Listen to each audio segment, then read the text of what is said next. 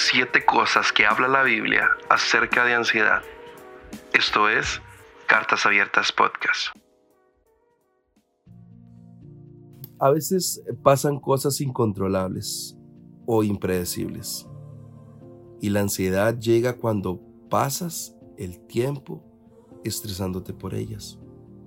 Ya sea que estés ansioso por un plazo o crónicamente agobiado por la preocupación exagerada, sin ninguna razón, no estás solo.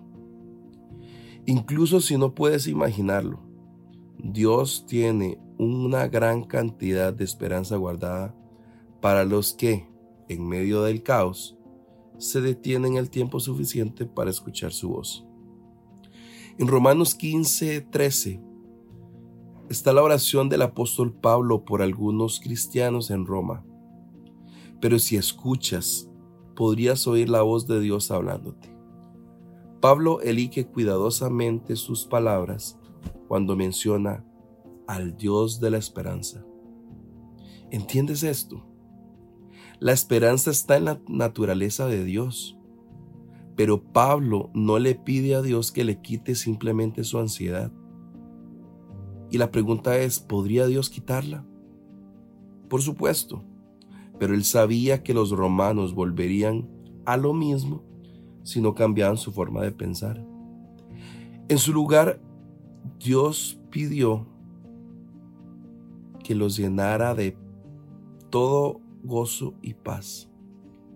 Porque cuando estás realmente lleno de alegría y paz, no hay lugar para la ansiedad.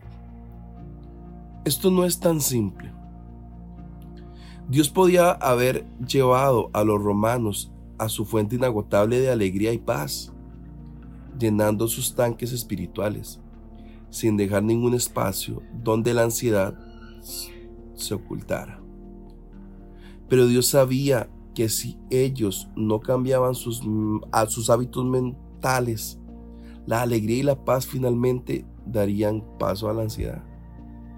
Así que Dios exigió una cosa antes de desatar la alegría y la paz del cielo. La siguiente parte de esa oración dice, así como confían en Él.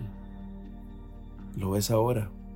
Confianza es la llave de la puerta que está deteniendo la paz y la alegría, que destruye la ansiedad. ¿Confías en Dios?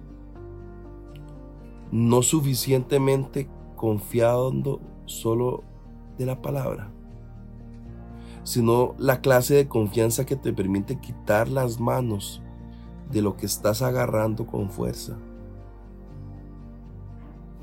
¿Es la confianza una varita mágica?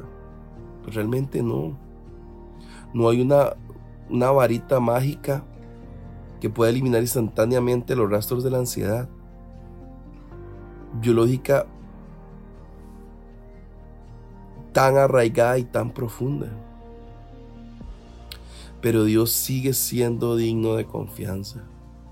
Y confiar en Él llenará tu mente y tu espíritu y te sanará. Él es la roca en la que puedes parar y aferrarte en medio de la lucha contra la ansiedad que está con la, con la, contra lo que está luchando tu cuerpo. Dios es digno de nuestra más profunda confianza. Cuando confías en Él, Él te llena de tanta alegría y paz que literalmente te desbordas de esperanza. Puede que no tengas idea de cómo se siente eso y puede ser realmente difícil confiar en Dios, pero la esencia de la fe está en dar el paso y salir y aprovechar la oportunidad cuando no conoces plenamente lo que sucederá después. Puedes encontrar valor para confiar en Dios hoy y dejar esas cosas a, las que te estás aferrando? Mateo 6:34 dice, por lo tanto, no se angustien por el mañana, el cual tendrá sus propios afanes. Cada día ya tiene sus problemas. Entonces, queridos amigos, Lo que les puedo decir es, hoy ustedes tienen la suficiente confianza en poder depositar en Dios toda su ansiedad, todo su temor. Yo lo invito a que a que lo tome tal vez como como una prueba. Pruebe a Dios, aunque suene aunque suene raro. Pero si usted deposita toda esa ansiedad que usted tiene delante de Él y deja que sea Él el que, el que venga a su vida a traer esta libertad, créame que, que realmente va a haber un gozo y una paz en su vida, de esa que sobrepasa todo entendimiento. Yo una de las, uno, como costarricense, una de las cosas que, que, más defiende su país, que yo más defiendo a mi país, de lo que más le comparto a personas que son de, de, amigos de otros países, es que Costa Rica no tiene ejército. Y nosotros como ticos nos sentimos orgullosos de que no tenemos ejército. Y, y saber que hay recursos que se destinan en vez de en armas y balas, se destinan en libros. Pero esa paz y ese gozo que respira mi país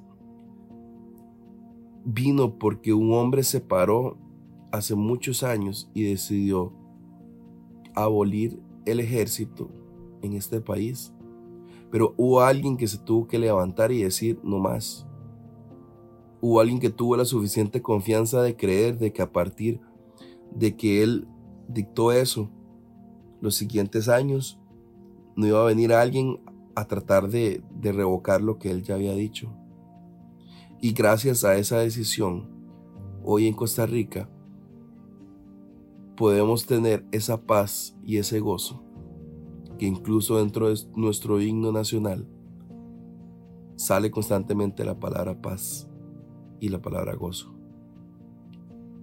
Así que hoy usted tiene ese mismo, podría tener ese mismo valor que tuvo este, este presidente hace muchos años en mi país, de decir, yo quiero quitar, sacar la bandera blanca a la ansiedad, a mi, a mi preocupación, a mi, ah, todo esto que, me, que no me deja avanzar y realmente abolir el ejército en mí y dejar de estar en guerra conmigo mismo, dejar de estar en guerra con los pensamientos, dejar de estar en guerra con, con mis emociones, dejar de estar en guerra contra la gente.